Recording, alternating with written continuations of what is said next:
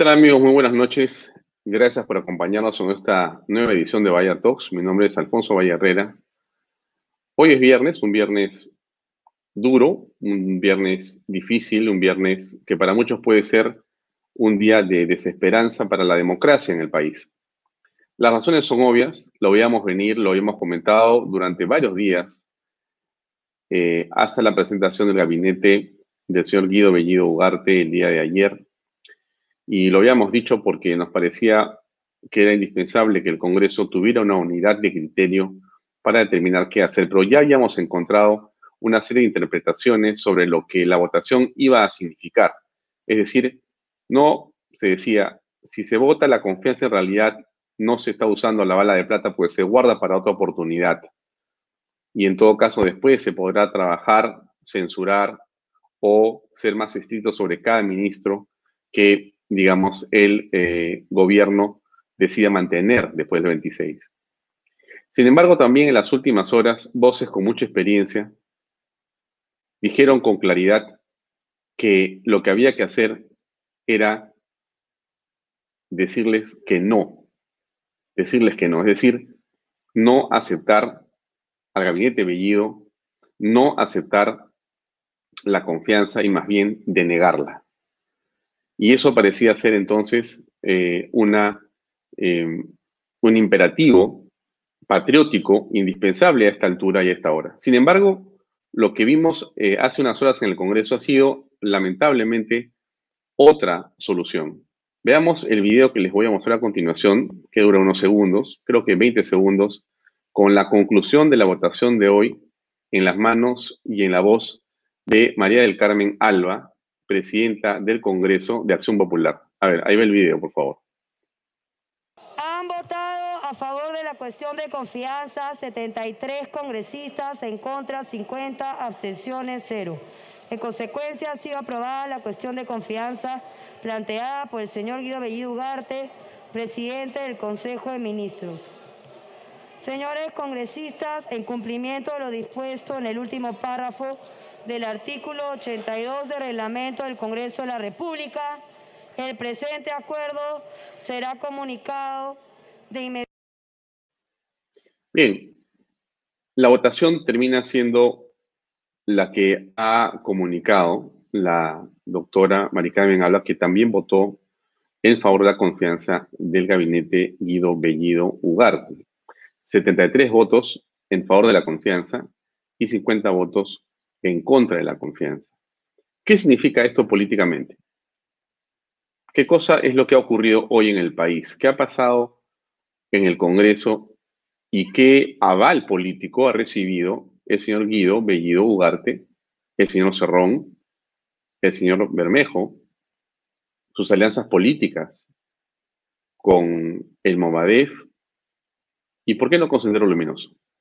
¿Qué cosa ha ocurrido realmente en el país hoy? Para eso hemos querido invitar a dos personas que tienen posiciones desde su vista profesional, que tiene que ver, por supuesto, con sus perspectivas. Ahí está la invitación que hoy hicimos a estas dos eh, peruanos que están en las redes sociales, están en algunos medios y que opinan con libertad sobre sus pareceres. Y por eso nos pareció importante invitarlos para conocer cuál es su punto de vista. La primera con la que vamos a conversar es Vania Tais. Vania Tais es una periodista que también es conocida por todos ustedes. Y el segundo es el doctor Oscar Sumar, que es un abogado, es un filósofo de la Universidad de Berkeley, que tiene aquí en el Perú, es decano de una facultad de Derecho importante. Vamos a comenzar nuestra conversación el día de hoy con eh, Baña Tais, que ya está conectado con nosotros. Baña, ¿cómo estás? Muy buenas noches. Gracias por acompañarnos en Vaya ¿Cómo te va? Estás con el audio abajo. Gracias, Alfonso la invitación. La verdad es que estoy bastante preocupada por la situación, pero nada, tengo esperanza de que vaya a mejorar con el paso de los días. Solo quería hacer una aclaración respecto a lo que acabas de, decir. Mari Carmen no llegó a votar. Ella, eh, tengo entendido que Mari Carmen Alba, Hilda Portocarrero, Carlos Ceballos y Silvia Montesa no llegaron a votar. Gracias por la precisión. Sí. Gracias por la precisión. Eh, tampoco votaron en, Alianza para el Progreso eh, el general Quiabra, ¿correcto? No, de hecho, la señora, la doctora Gladys Echaíz y el general Quiabra votaron en contra de la cuestión de confianza. De hecho, particularmente yo sí considero que ellos son, por así decirlo, este, los mejores cuadros de Alianza para el Progreso, ¿no? Lo más rescatable.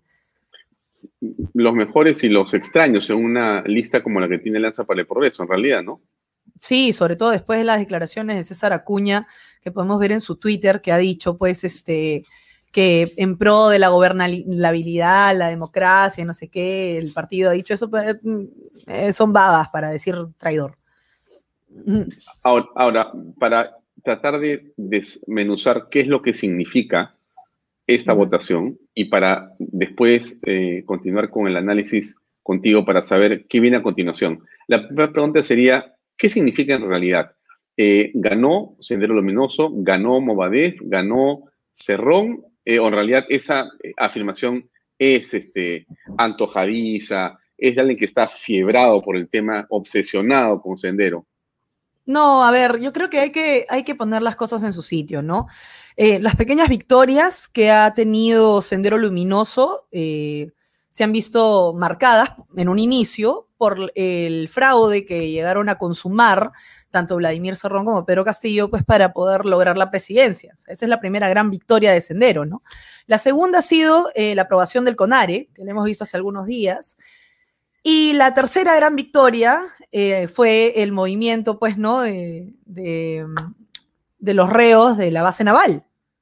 Ya hoy estamos viendo una cuarta victoria de Bellido y del equipo de Cerrón y de quizás eh, de los antojos del profesor Castillo, ¿no? Pero lo que, lo que realmente, eh, eh, la verdadera victoria de Sendero Luminoso reside en todos aquellos que siguen pensando que con Keiko nos iría peor. Esa es la verdadera victoria de Sendero Luminoso, el que tanta gente se haya olvidado de cuáles han sido las consecuencias de la peor hecatombe nacional, de que haya tantos peruanos desmemoriados que no saben lo que es el terrorismo y tienen el afán de trivializarlo y relativizar el daño que le hicieron estos terroristas al país.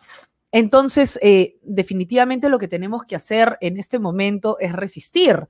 No, no es que hayan ganado por completo toda la guerra, sino van ganando y acumulando victorias en batallas, ¿no? Entonces tenemos que seguir este, Ahora, toda victoria concientizando, ¿no? Creo que es importante concientizar me parece muy interesante tu análisis. Eh, toda victoria tiene, por cierto, el correlato de la derrota. Y la derrota tiene un correlato o una explicación en función de los errores cometidos. Porque eh, siempre hay que analizar para ver qué se puede aprender. Entonces, tú que has estado mirando de cerca este, este debate y lo que ha ocurrido, eh, ¿Por qué crees que no se logran los votos suficientes y apenas estamos en 50 y logra un triunfo de 73 votos el gobierno, que me parece una cifra importante? Porque de hecho han habido distintos, eh, distintas interpretaciones de acuerdo a lo que se puede pasar y lo que no puede pasar. A mí me, me parece eh, bien haber visto la firmeza con la que se ha votado en contra respondiendo ya no tanto a una estrategia partidaria, sino más que nada a la ética personal de cada congresista. Y, eso es lo que tenemos que rescatar. Realmente hoy día estamos viendo este... Bueno, pero entonces quiere decir que no ha, habido, no han habido bloques, sino lo que ha existido ha sido decisiones personales. Eso es lo que tú estás señalando. Eso es lo que yo veo. La, el bloque, como siempre, ha sido la izquierda que vota en bloque, que se mueve en bloque, que todo lo ve en colectivo. Lo que se ha visto es resistencia personal. ¿Me entiendes? Coincide, claro, en este caso con el tema de bancadas, etcétera, pero vemos estas, estas excepciones como la, la doctora Echaíz, como el general Quiabra, como Carlos Anderson en Podemos, ¿no? Entonces, creo que sí, sí existen personalidades y esos individualismos son justamente los que no permiten que lleguemos a un, a un bloque, por así decirlo, oposición. La, la mm. oposición no está cohesionada en un momento en el que el Congreso necesita una oposición cohesionada. ¿Me entiendes? Entonces, era, eh, yo ya en, verdad había dado por descontado que se iba a dar la confianza. Lo que importa son las acciones que vienen después. ¿Qué va a pasar con cada uno de los ministros? Eh, ¿Qué interpelaciones se les va a hacer? ¿Cómo se van a desenvolver? ¿Qué es lo que van a poder hacer de ahora en más? Eso es lo que debería preocuparle al resto de la ciudadanía ya sabíamos a qué nos estábamos enfrentando desde un inicio. Y bueno, aquellos que, hicieron aupas ¿no? A, las listas multipartidarias en pro de la democracia y, tal, bueno, ahora estamos viendo la consecuencia de esa decisión, ¿no? Has mencionado eh, el caso de Mari Carmen Alba y de otros congresistas que votaron en Acción Popular por la abstención, ¿correcto? Ya. Tal cual. Eh, bueno, Mari Carmen Alba tengo entendido que no puede votar porque sería voto dirimente, entonces no, no, no, es, no, no recuerdo bien por qué ella estaba imposibilitada de votar. El resto, la verdad, no sé por qué se harán abstenido. Ya. Y ha habido sí un voto de Acción Popular mayoritario en favor de otorgar la confianza. Tal cual. Igual que en el caso de Alianza para el Progreso. Sí. Entonces, estamos frente, de hecho, a un bloque, un bloque, ya que no es un partido, es un bloque oficialista. Sí, claro. Porque tenemos al partido de gobierno, que es recontraoficialista, pero hay un intermedio, intermedio medio oficialista, pero que para los efectos de gobernar es perfectamente y suficientemente. Pero la gente dice, oye, tú qué dices que vas a darle, que no es un cheque en blanco, la gente dice, pero ¿de qué cheque hablas? y comienzan a suplicarse si se preguntan de una manera que alguien puede decir que falta de respeto es esa, pero que la gente también en la calle está molesta, es obvio. ¿Cómo percibes tú el sentimiento popular? Porque yo me imagino que la gente debe haberse llevado la impresión de aquellas personas, una vez más, individuos, personas individuales, ¿no? Que han dado un mensaje distinto. Por ejemplo, tú has visto, eh, bueno, todos, en realidad todos los peruanos han visto a Daniel Córdoba hablando en pro de la libertad y de la democracia, ven la lucha constante de César Combina al punto que se ha exiliado. Entonces, hay muchas personas que tenían la impresión de que Alianza para el Progreso iba a ser parte de la oposición responsable. Y es un error, porque se olvidan de que siempre la bancada de Alianza para el Progreso eh, se mueve al ritmo que toca el, señor César Acuña. Y el señor César Acuña ha dejado su postura muy clara. Él no está en contra del gobierno, él no es oposición. Igual que Acción Popular. O sea, las personas que han entrado de Acción Popular en, en español son todos tibios. Y la mayoría entraron haciendo campaña junto al escano. Entonces, no me van a decir pues que todos son como no sé, pues como el, señor Vitocho o, este, o, u, otras, otros cuadros de, Acción Popular que han mostrado coherencia, ¿no? El mismo señor Menino de Lama, nada que ver. Esta acción popular es la acción popular del, Escano y Mesías Guevara. Entonces, obviamente, no, no es un, partido que, vaya a ser oposición. Yo no sé qué esperaban de Podemos, yo más bien me he sorprendido de la consecuencia del señor Anderson, eh, pero ya sabemos que tenemos toda la cancha en contra. Tendríamos que voltear a esos, a esos tibios, ¿no? Y honestamente yo la veo bien difícil. Ahora, 73 votos es un montón de votos, pero no son tantos tampoco. ¿Es correcto? No, no es posible, tal cual. No, no, pero me refiero a lo siguiente. El número mágico parece ser 87. Tal cual. Para también hacer cambios de mayor envergadura en la propia Carta Magna. Eso también nos da un panorama de esperanza, por así decirlo, y que no van a pasar tan fácilmente. Mm.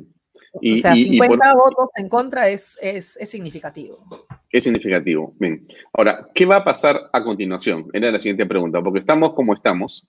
En este momento el gobierno tiene eh, razones más que suficientes para sentirse satisfecho y victorioso. Por lo tanto, eh, todo lo que dijo, a ver, Rosángela Barbarán, el propio Quiabra, eh, todo lo que dijo Patri Chirinos, lo que dijo eh, eh, tantas personas, Adriana Tudela y hoy día en la mañana otras personas con mucha claridad, críticas absolutamente evidentes y con las que concordamos muchísimos peruanos, quedan por los suelos porque al final de cuentas, bueno, no sirvió de mucho porque ellos hicieron lo que les da la gana. Y da la impresión, Mania, ahí viene la pregunta, si este gobierno finalmente hace lo que le da la gana, porque ahí está pues, y tiene ese, ese, ese grupo de congresistas medio oficialistas que le permite pasar sobre todo. ¿Así estamos? Bueno, en realidad, eh, los cambios significativos, por así decirlo, trascendentales que va a tener el país en, los próximos años iban a ser muy traumáticos. Creo que eso sí es evidente. Pero no, no me mandaría a decir que van a poder hacer lo que le da la gana, porque sí existe una cierta oposición. Legislar es distinto. El tema de la cuestión de confianza es una cosa y legislar es otra muy diferente. Entonces, a la hora de legislar, es posible que encuentren piedras en sus zapatos para poder pasar todas las cosas que quieren hacer. Y no hay que perder el foco en que mientras todo esto está pasando, el señor Bermejo está fuera pidiendo firmas para la constituyente. Mm. ¿No? Entonces, claro, da la impresión de que estuvieran como Pedro en su casa, pero realmente sí hay una oposición significativa en el Congreso que puede evitar justamente este tipo de, este tipo de acciones, ¿no? Eh, lo que tengo entendido es que ellos primero quieren empezar pues haciendo reformas constitucionales y después ya para continuar con la, con la Asamblea Constituyente como la quieren hacer. Pero todo es un proceso y creo que hay que dejar que los eventos se vayan desenvolviendo solos, porque realmente más que saber si todo se va a ir al hoyo o no, lo que hay ahorita es una incertidumbre tremenda. Y esa incertidumbre es la que nos está haciendo quizás daño como país y como sociedad. La gente no sabe quién nos representa realmente, se sienten muy engañados por algunos congresistas. Y al final el resultado es esto. Hay 50 en contra, sí, hay una oposición clara, sí, pero ¿es suficiente? Todavía no lo vamos a saber hasta que vemos el desenvolvimiento de, los hechos. Una parte de quienes han alentado el voto eh, por eh, la aceptación de la confianza han señalado que esto es una manera de guardar la bala de plata, pero además que van entonces sí a participar y a aceptar que se censure a los ministros o que se les invite, bueno, a Congreso para revisar sus políticas públicas y etcétera. O sea que, como quien dice, van a comenzar a desfilar por el Congreso aquellos ministros que han estado cuestionados en las últimas semanas o días. Eh, parece ser que estaremos entonces en esta discusión las próximas horas. ¿Esto es bueno o es malo? Yo considero que es bueno porque ahí sí hay muchas personas dentro del gabinete que no solo están cuestionados por tener vínculos terroristas, sino que también son personas pues completamente incapaces en la materia, que no están, que no son personas adecuadas para, ejercer el cargo de ministros. Entonces, eh, si empiezan a, a, desfilar para ser interpelados, para que se les censure de alguna manera, está bien, Está bien porque además con el terrorismo nunca se debe pactar y, y la ética no se puede relativizar. Entonces, si, si hemos dicho junto con los congresistas que esto es oposición y que realmente no se le puede dar la confianza a estas personas, hay que mantener en, esa línea la consecuencia de llamarlos porque siguen estando, eh, siguen no siendo aptos para el cargo. Eso no va a cambiar habiendo confianza o no habiendo confianza, ellos siguen siendo incapaces, siguen teniendo vínculos terroristas, etcétera, etcétera. La condición está totalmente excluida de la coyuntura. Entonces, la, puede haber habido una, cuestión de confianza positiva para ellos, puede haber habido, perdón, le pueden haber dado la confianza al gabinete, pero aún así se tiene que seguir cuestionando absolutamente todo, porque la verdad es una sola, ¿no? Ahora, la, la visión que muchos hemos tenido es que había aparentemente una derecha o centro derecha bastante cohesionada entre Avanza País, Renovación Popular y Fuerza Popular. ¿A ti te parece que esa cohesión existe? ¿Tiene fisuras? ¿Hay un futuro ahí? Yo creo que tiene fisuras. Eh, las personas en general, la, gente es muy diferente y uno no puede eh, meter a todo el mundo en un mismo saco siempre. Eh, y sobre todo en la derecha o en la centro derecha o en las dos, se ve mucho individualismo, que es lo que vengo diciéndote. Entonces, algunos reclaman que unos son más radicales que otros, los otros reclaman no radicalizarse lo suficiente, ¿no? esa es la novela que hemos visto. Y la recomendación que yo le daría justamente a ellos, ¿no? A la oposición, sería que en verdad dejen de darle tanta novela al, oficialismo. Eso es lo que ellos necesitan, cortinas de humo, novelas, peleas, ¿no? En este momento no tenemos tiempo para eso. Tenemos tiempo para pensar en qué acciones concretas podemos tomar para frenar el avance del comunismo en el Perú. Entonces, prioridades, ¿no? Prioridades, porque lo que yo eh, puedo apreciar en la, oposición es, como te digo, muchas fisuras. Creo que ha sido, creo que ha sido muy, muy exacto el término que has utilizado. Mm. Ahora, más allá de las fisuras, también hemos visto a una, digamos, efervescencia en las calles de personas que no necesariamente son de partidos políticos.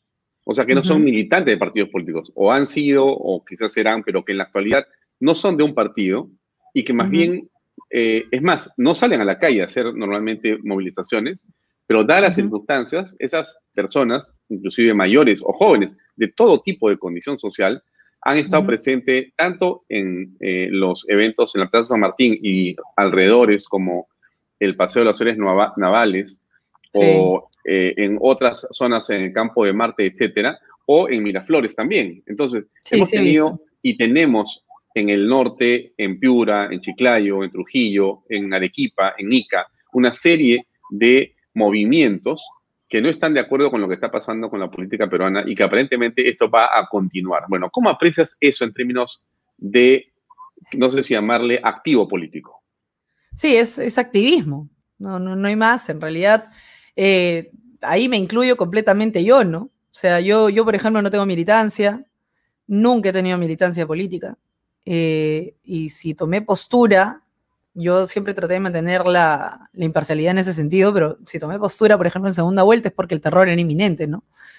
Y así como yo, muchísimas personas se han dado cuenta de que efectivamente eh, había que tomar el futuro en las manos.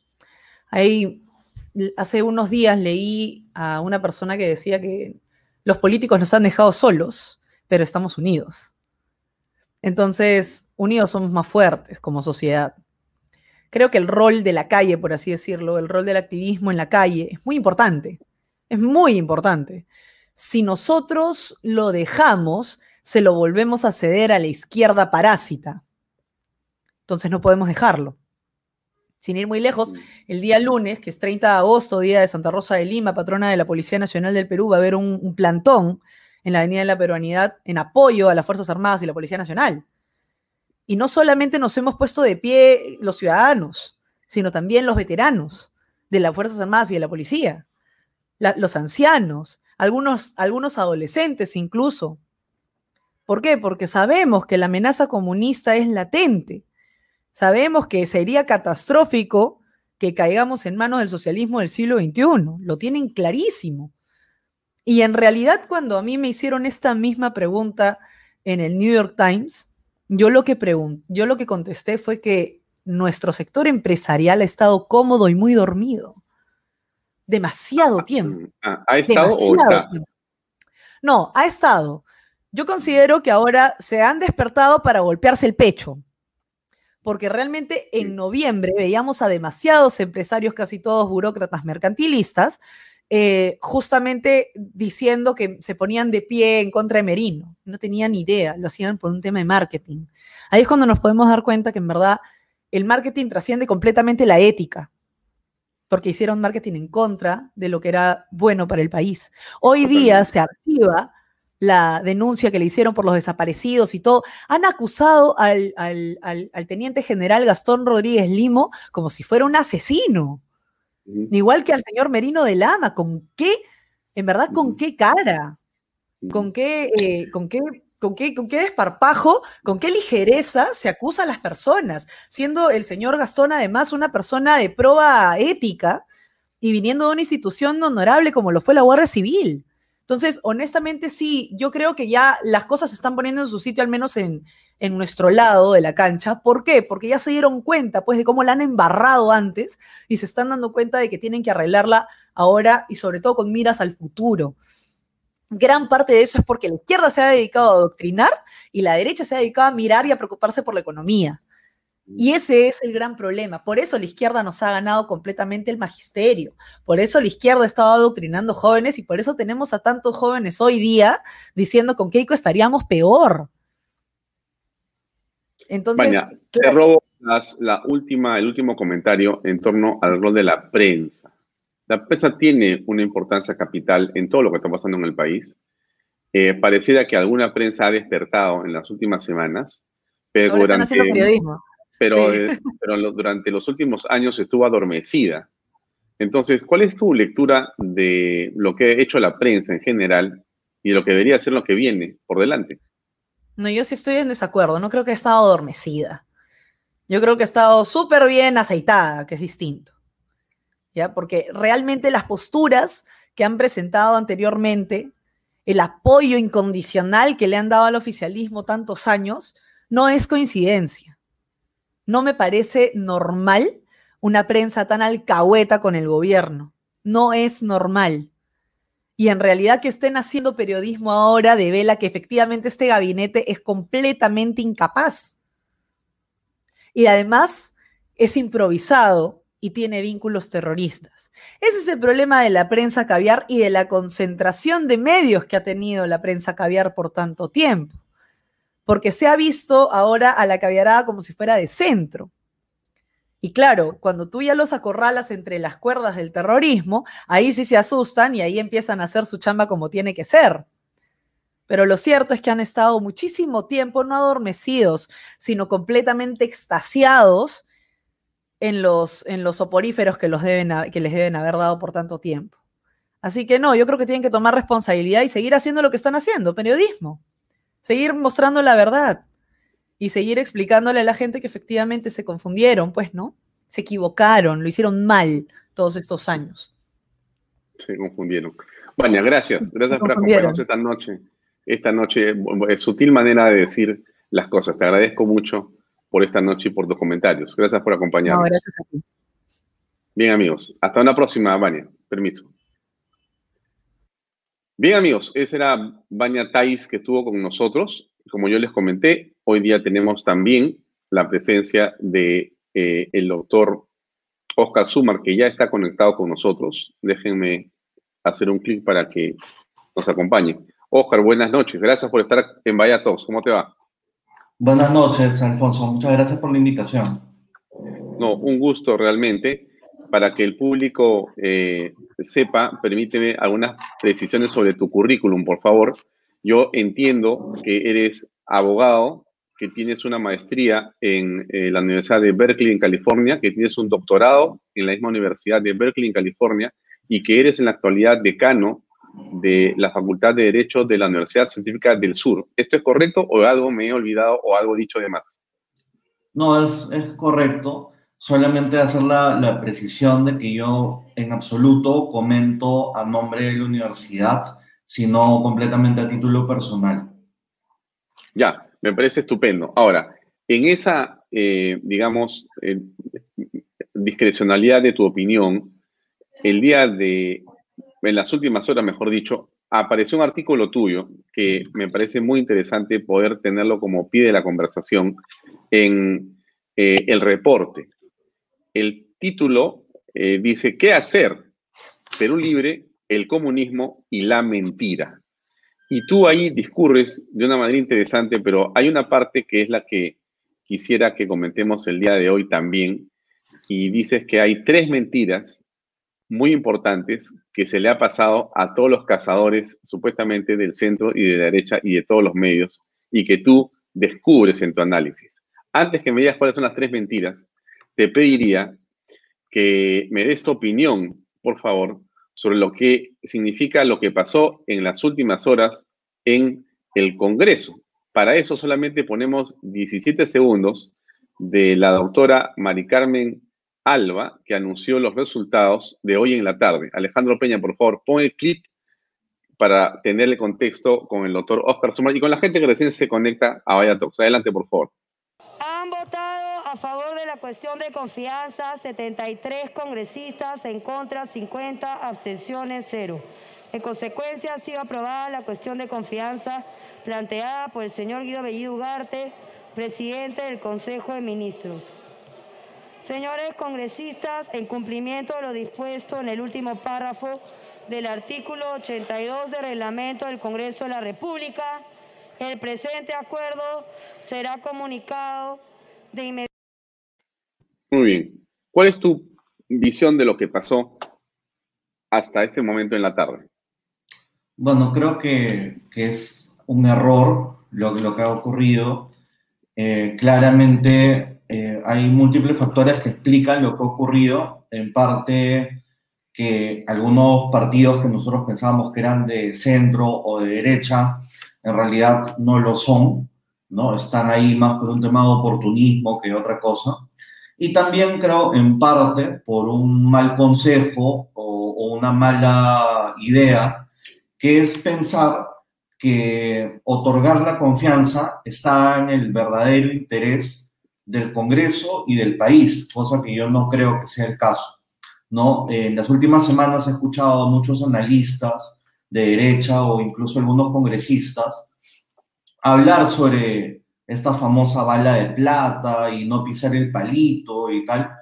A mí la verdad es que me, parece que esto es un error, es, eh, no están viendo bien la situación, eh, no están calculando exactamente cuál es el peligro que está enfrentando el país y cómo es que haber negado o, el hecho de que hubieran negado la, confianza hubiera eh, hecho que la estrategia de la vacancia fuese mucho más factible.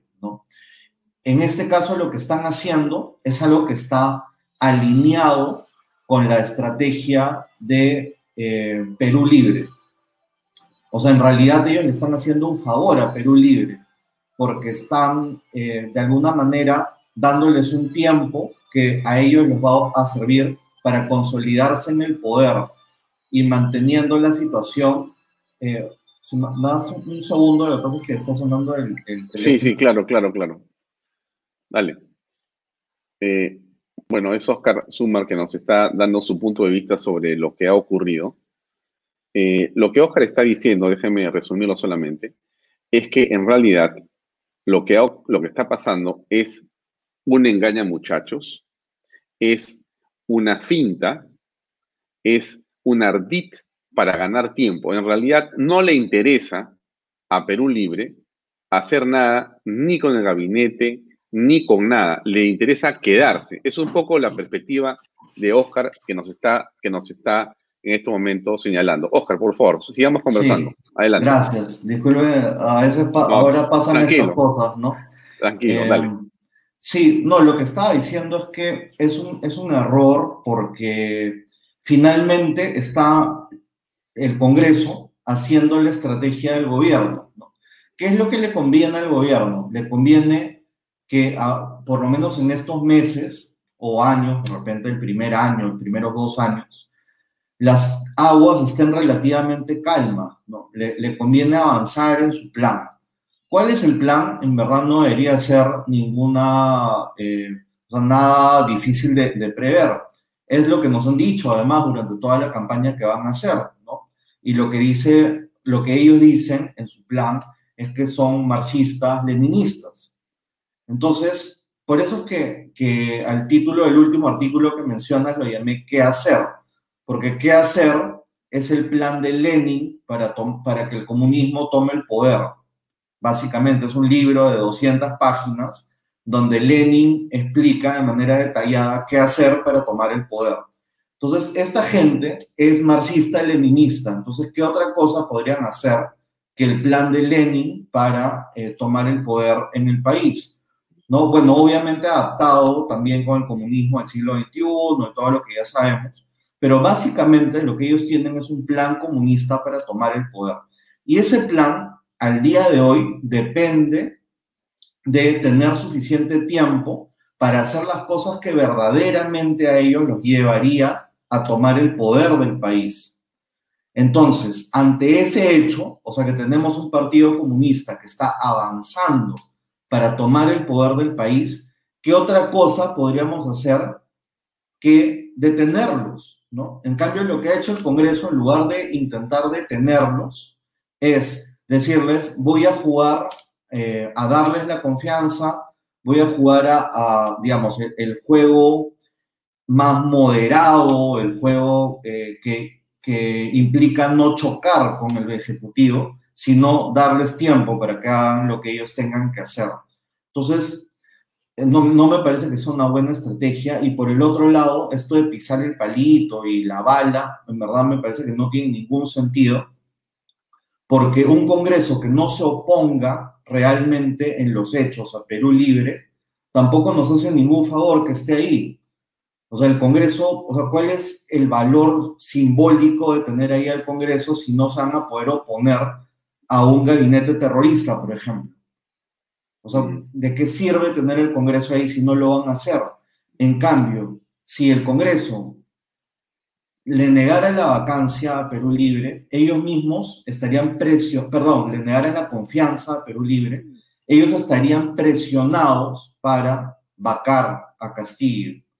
Y aún si no lo lograran hacer a tiempo y Castillo disolviera el Congreso antes, aún esa situación, una situación aparentemente caótica, sería mejor que la tranquilidad de hoy que nos va a llevar también tranquilamente hacia el abismo, ¿no? Que es lo que, lo que vamos a vivir en estos próximos meses, si es que no hay un cambio radical.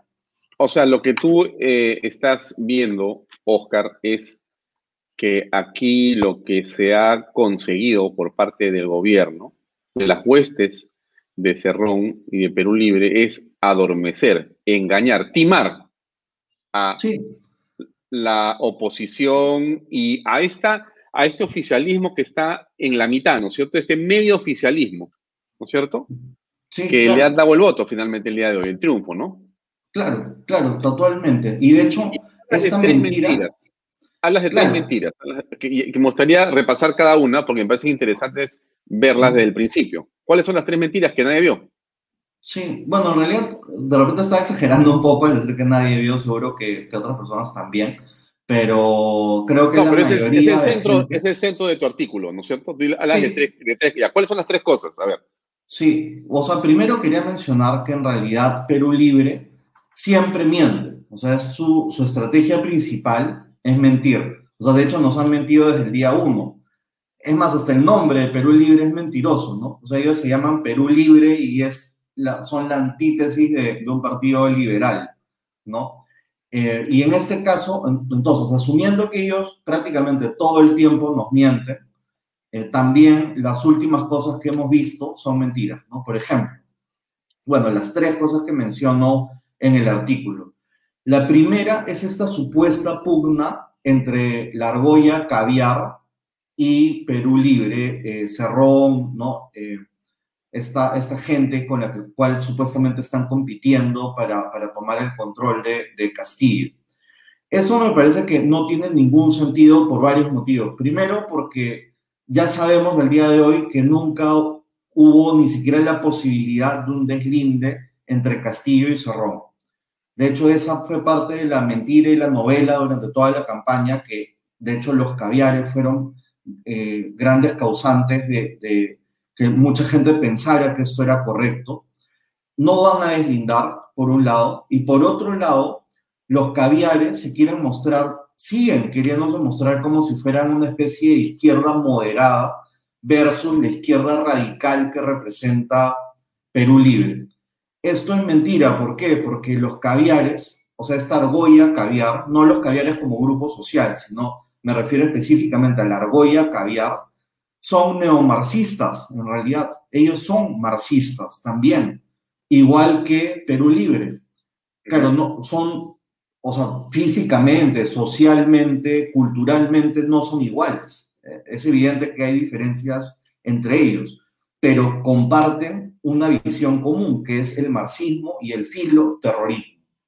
Y esto, o sea, esta argolla caviar, de hecho, ha beneficiado a los terroristas y el avance del comunismo en Perú desde hace más de 20 años. Y eso nosotros lo sabemos, sin embargo, parece que de pronto nos olvidáramos de quiénes son la argolla caviar. La argolla caviar acaso no son personas que soltaban terroristas, no son personas que hacían que la legislación antiterrorista se relajara. ¿Acaso no son personas que relativizaban lo que hacía Sendero Luminoso desde hace 20 años? Entonces, ¿por qué pensar que hoy día ellos en realidad ven como un mal menor a Castillo y que en realidad quieren deslindar y moderarlo cuando ellos vienen promoviendo un gobierno como el de Castillo y un alce del terrorismo desde hace décadas. Entonces, ¿por qué hoy día pensar que en realidad ellos oponen a este proceso? Ellos nos han llevado a este proceso y ellos están acomodados ahí. Otra cosa es que nosotros vayamos a ver pequeñas escaramuzas donde efectivamente, como al interior de cualquier partido político, se están tirando codazos y se están acomodando para cada uno caer en la mejor posición. Pero eso no quiere decir que hay un quiebre fundamental entre Perú Libre, que es Cerrón y Castillo, ambos, con los caviares, con esta argolla caviar. De hecho, hay un matrimonio ahí, y lo gracioso es que es un matrimonio que no lleva meses ni semanas, sino décadas, ¿no? Entonces, ese es el primer punto que hay que tomar en cuenta. El segundo punto al que tú haces referencia tiene que ver con la Asamblea Constituyente y el cambio de la Constitución por una nueva. Pero ellos han puesto en el eh, programa inicial de Perú Libre, el que presentan al JNE, lo han puesto en el plan bicentenario y lo dice Cerrón, lo dice Bermejo, lo dicen todos. En realidad ellos quieren cambiar la constitución y ese es su objetivo principal. ¿No es así? No, no, eso también es una mentira en la cual yo mismo también he caído durante meses. Yo he dedicado un montón de tiempo a defender la constitución del 93 como texto aún, porque me parece que es una muy buena constitución. Sin embargo, creo que, que todos, ahí sí, ¿verdad? Hemos caído en, esta, en esta mentira de Perú Libre. Para ellos en absoluto puede ser una prioridad cambiar la constitución y en verdad es o sea, una vez que, uno se da cuenta, es bastante obvio por qué. Es porque un partido comunista como Perú Libre actúa sin constitución. O sea, de hecho, no existe un partido comunista en el mundo que conviva con el Estado de Derecho, que es obviamente donde puede existir una constitución. Puede existir un panfleto, un texto que ellos lo llamen constitución, como en Cuba, que han creado una, o en Venezuela, que teóricamente existe una constitución. Pero eso no quiere decir que exista una constitución en el sentido occidental de una democracia liberal. O sea, los comunistas en realidad quieren romper con la democracia liberal y quieren romper con el Estado de Derecho. Y en ese estado, perdón, en esa ausencia de Estado de Derecho no existe constitución. Por lo tanto, es una contradicción absoluta pensar que para ellos es una prioridad tener una alternativa a la constitución del 93 parecida a la del 79. Eso es un engaña muchachos completo, ¿no? Hay otra, otro tema que también está relacionado y es que ellos pueden convertirnos en una dictadura comunista, como lo van a hacer, como es su plan, sin alterar la constitución del 93. De hecho, eso es algo que, en mi caso, como abogado especialista en derecho constitucional y en reforma constitucional, que es en mi tesis de doctorado, a nivel comparativo, además de toda la región, yo te puedo decir con conocimiento de causa que ellos pueden hacer absolutamente todo lo esencial de su plan sin modificar la constitución del 93. Hay mucha gente que cree que no lo pueden hacer, pero en verdad eso es mentira. Por ejemplo, ellos pueden regular precios, ellos pueden hacer crecer empresas públicas, pueden hacer de todo, ¿verdad? Sí, en efecto, eh, Hernando de Soto eh, revisó el plan de gobierno presentado a la JNE por Perú Libre y revisó el plan bicentenario y creo que de ambas salían eh, cerca de 30 o 60 iniciativas que según Hernando perfectamente se pueden hacer sin modificar nada con la actual constitución. O sea, tienes que trabajar adentro de la constitución, no tienes que salirte del marco legal. Pero bueno, eso es algo que, vamos a ver. En realidad creo que él lo decía en un sentido un poco distinto, ¿no? Él quería como de alguna manera moderarlo. Yo lo que digo es que ellos pueden romper el Estado de Derecho. Es algo, en verdad yo estoy diciendo algo diferente, es que mm. ellos pueden romper el Estado de Derecho desde dentro. O sea, lo que yo digo es que las estrategias principales de Perú Libre van a ser, no tienen que ver con la Constitución, tienen que ver con, por ejemplo, tomar todos los gobiernos locales y regionales por medio de fraude. Tiene que ver con corrupción, van a tener cientos de millones de dólares en los bolsillos, tiene que ver con copar las Fuerzas Armadas. Y después de, eso, ellos no van a tener por qué respetar nada de lo que aparezca en el texto de la Constitución del 93. Entonces, lo que yo digo es que nosotros vamos a vivir en un estado de no derecho, es decir, de no constitución, de no derecho, sin que formalmente se tenga que tocar la Constitución del 93. O sea, se va a destruir el Estado de Derecho desde adentro. Y para eso no tienes que modificar la Constitución del 93. La principal prueba de eso, Alfonso, y con eso ya termino, es que actualmente está gobernando Sendero Luminoso el país. Está gobernando Sendero Luminoso elegido bajo las reglas de la Constitución del 93. Entonces, ¿para qué tendrías que cambiar la Constitución del 93 si hoy día ya Sendero Luminoso está gobernando el país bajo esa Constitución? Es claramente una Constitución con lo que se puede hacer eso y ya se está haciendo. Gravísimo. El tercer punto al que te refieres en el artículo, la tercera mentira, tiene que ver con creer que el Congreso es eh, un obstáculo para ellos y en todo caso es un objetivo. O sea, necesitan cerrarlo para poder avanzar en su plan. ¿No es así? No, no, y eso tiene que ver con la pregunta inicial, que creo, a veces la primera pregunta para mí es la, la que me, peor respondo porque estoy calentando motores recién.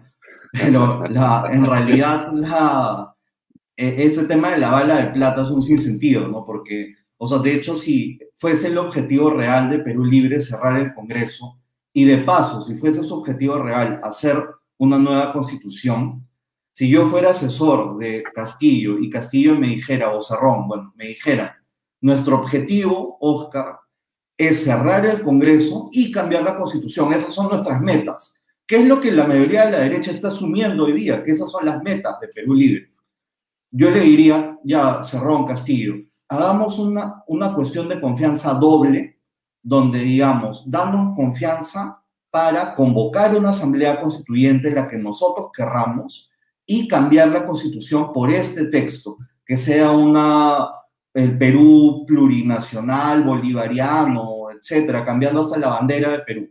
Ya, dame la confianza para estas dos cosas. El Congreso lo haría si el Congreso lo hiciera, si les diera la confianza para hacer eso, ¿de qué serviría el Congreso? Mm. Y si no lo hicieran, lo cerrarían. Entonces, en verdad, el Congreso ya está en jaque, ya está en jaque. O sea, no hay ninguna bala de plata, Alfonso. Eso, lo que dicen bala de plata, en verdad creo que se les quedó como una palabra que sonaba bonito, pero no han pensado el tema, porque no hay tal cosa como una bala de plata. El Congreso ya está en jaque y si se mantiene ahí, es porque en el cálculo que hace Perú Libre, hoy día les conviene más llevarse, entre comillas, bien con el Congreso y seguir haciendo su plan, que no, el Congreso no lo puede parar en absoluto. El plan que te digo que tiene que ver con las elecciones locales, con llenarse los bolsillos con cientos de millones de dólares, con copar las Fuerzas Armadas, que son lo que en verdad te da poder y nos lleva mucho más cerca de una dictadura comunista, ninguno de esos temas tiene que ver con el Congreso. Entonces, ¿por qué te pondrías en riesgo como Perú Libre? ¿Por qué asumirías el riesgo de hoy día chocar con uno de los poderes del Estado, donde toda la calle se te puede venir encima, donde el ejército se te podría venir encima?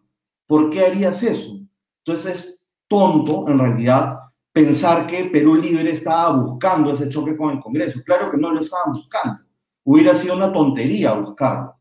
Y precisamente porque hubiera sido una tontería de parte de Perú Libre buscar un enfrentamiento tal con el Congreso, es que era completamente inteligente por parte del Congreso buscar ese choque. El Congreso sí debió buscar el choque. Es la única estrategia que, hoy día hubiera servido de algo. Sin embargo, el Congreso decidió hacer exactamente lo que le conviene a Perú Libre, que es mantenerse al margen, no, chocar. Bueno, a ver, dices tú que una de las eh, formas de enfrentar esto es yendo al choque para que se produzca realmente una disrupción. ¿Qué, le, qué, papel tú le asignas eh, en esta línea a lo que pasa con la presión popular? O, eso no es tan importante, en realidad va a seguir creciendo o no, pero en todo caso le mandarán a la policía y gases lacrimógenos, pero no va a pasar nada yo creo que, que sí eh, es importante la presión popular, pero tiene que partir de un liderazgo del Congreso. El liderazgo del Congreso hoy día dependía de negar la confianza. Porque si negaba la confianza, de hecho ellos mismos se ponían en el papel en el que tenían que pelear con, con el Poder Ejecutivo o ser cerrados por el Poder Ejecutivo, una de dos. O le hacían el pare con la vacancia, movilizando a la gente, o lo cerraban. En cualquiera de los dos casos, nos daban la posibilidad de que la gente comprendiera, los que todavía no lo han comprendido, que Perú Libre viene para quedarse y son completamente autoritarios. Entonces, si la gente entendía eso, que todos no lo iban a entender del todo al menos, había una chance, o sea, yo no, no puedo predecir que eso iba a ocurrir tal cual, pero lo que sí puedo decir es que había una chance de que ocurriera algo similar a lo que ocurrió en noviembre. Y efectivamente las calles se movilizaran de una manera fuerte. Y creo que solamente hoy día, o sea, no hoy día, sino en, estos, en esta primera ventana, digamos, es que tenemos una posibilidad de que tanto el Congreso como la calle puedan sacar a, Perú libre. Mi, o sea, mi predicción eh, en este caso, no me gusta hablar de predicciones, pero lo, lo que creo que va a ocurrir es que en pocos meses ya no va a ser posible hacer eso. Porque en esta tranquilidad supuesta que nos ha dado el Congreso, Perú Libre va a avanzar de tal modo, y ellos avanzan como una planadora, van a avanzar de tal modo que en unos meses, ahí sí vamos a estar en una situación en la que ellos van a controlar la calle. Y de hecho ellos tienen la técnica de Venezuela y tienen la técnica de Cuba para hacerlo. Y además van a tener el control de las Fuerzas Armadas. Con lo cual, si en unos meses, digamos en abril del próximo año, el Congreso le dice, mira, ahora sí, te vacamos, ya no lo van a poder hacer. Ahí sí nos vamos a dar cuenta que es imposible. Hoy día sí es posible porque todavía no asientan su poder tanto, pero eh, próximamente ya no va a ser posible. La prensa en los últimos días eh, puso en evidencia la eh, contradicción que existe entre lo que decía el presidente Castillo con relación a la importancia de tener cuadros profesionales y lo que presentaba Bellido como una absoluta improvisación. ¿Tú crees que la prensa puede jugar un papel importante en lo que viene en este proceso para justamente evitar que se queden en el poder con esos tintes autoritarios tan peligrosos? Yo creo que, o sea, teoría, obviamente la prensa sí tiene un gran papel. Sabes que justamente anecdóticamente la, conclusión de Lenin en su qué hacer es que tienen que controlar la prensa. O sea, de hecho, la prensa tiene un poder eh, bastante grande. Lamentablemente yo creo que en Perú la prensa está tomada, por lo menos en parte, por esta argolla caviar que, mencionaba al comienzo. La argolla caviar y buena parte de la prensa funcionan en pared. Entonces, dan mensajes que realmente no son los que ahora se necesitarían. De hecho, hace poco oí a Rosa María Palacios, hace un par de días, Rosa María Palacios diciendo que ahora sí se había dado cuenta la relación que existía entre Perú Libre y el terrorismo y que era hora de llamar a las cosas por su nombre y que eran unos terroristas. Yo Dios mío, esto lo sabíamos hace, en verdad hace años, ¿no? Pero, digamos, para efectos prácticos lo sabíamos hace cuatro meses. Entonces, Absolutamente prácticos y, con una claridad enorme. Había por todos lados evidencia y no había cómo dudar del tema, salvo aquellos que decían que decir eso era terruquearlos. Sí, entonces vemos que la, prensa lamentablemente no, no, está actuando sin una agenda, no están diciendo las cosas que le convienen al país, sino todo lo contrario. O sea, se nota que tienen una agenda y que no dicen las cosas como son, ¿no? Y se dan cuenta selectivamente, así, parecido a la, fiscalía, ¿no? O sea, de hecho ambos actúan de una manera semejante, ¿no? Se dan cuenta cuando les conviene, apresuran cuando les conviene, son muy lentos cuando les conviene también. Entonces, hoy día lamentablemente no podemos confiar tanto, tanto en, la, en la prensa, pero sí creo que nos queda a nosotros, o sea, bueno, esfuerzos como, como el que tú haces, también muchos ciudadanos estamos involucrados hoy día en política, tanto como nunca lo hemos estado en nuestras vidas, yo nunca, de hecho, he, he, seguido tan de cerca la política como ahora y creo que es el caso de miles de personas que estamos, bueno, tratando de sacar esta información a la luz que a veces no, no aparece en la, o la mayoría de veces, no aparece en la prensa, ¿no? Pero yo creo que el rol de la ciudadanía sí va a ser súper importante, sobre todo en, estas, en estos primeros meses. De repente, como decía hace un rato, después ya va a ser muy tarde, ¿no? Porque ya vamos a estar controlados de tal manera y además con violencia que lamentablemente ya vamos a estar en un punto donde va a ser muy difícil el retorno. ¿no? Mm, mm. Bueno, eh, ¿qué, digamos, este, reflexiones tan, tan profundas, pero qué complejidad la que nos queda por delante? Te pediría para terminar simplemente eh, qué papel pues le va a quedar a la sociedad común y corriente. A ver, a los jóvenes, ¿qué podríamos decirles que hagan? Los jóvenes son un manantial de posibilidades enormes y son y pueden ser un motor en la defensa del país, ¿o no? Sí, yo creo que sí. Creo que todos como, como ciudadanos tenemos el deber de, de enterarnos más de política. Eso es un cliché, ¿no? Porque siempre se dice, tenemos que participar más en política. Pero este cliché, de hecho yo me he dado cuenta en esta última elección, o sea, de qué significa realmente. Porque yo antes era la típica persona que un par de veces a la semana revisaba los periódicos y estaba enterado del, del, acontecer del día a día político de una manera muy superficial. Entonces, por ejemplo, o lo digo y, admito públicamente un error grande de mi parte. Por ejemplo, yo no me di cuenta que Vizcarra estaba eh, buscando a propósito cerrar el Congreso de una manera golpista, dictatorial, de hecho, pensaba que lo que estaba haciendo Vizcarra estaba dentro del cauce constitucional, ¿no? O sea, me comí ese cuento, digamos.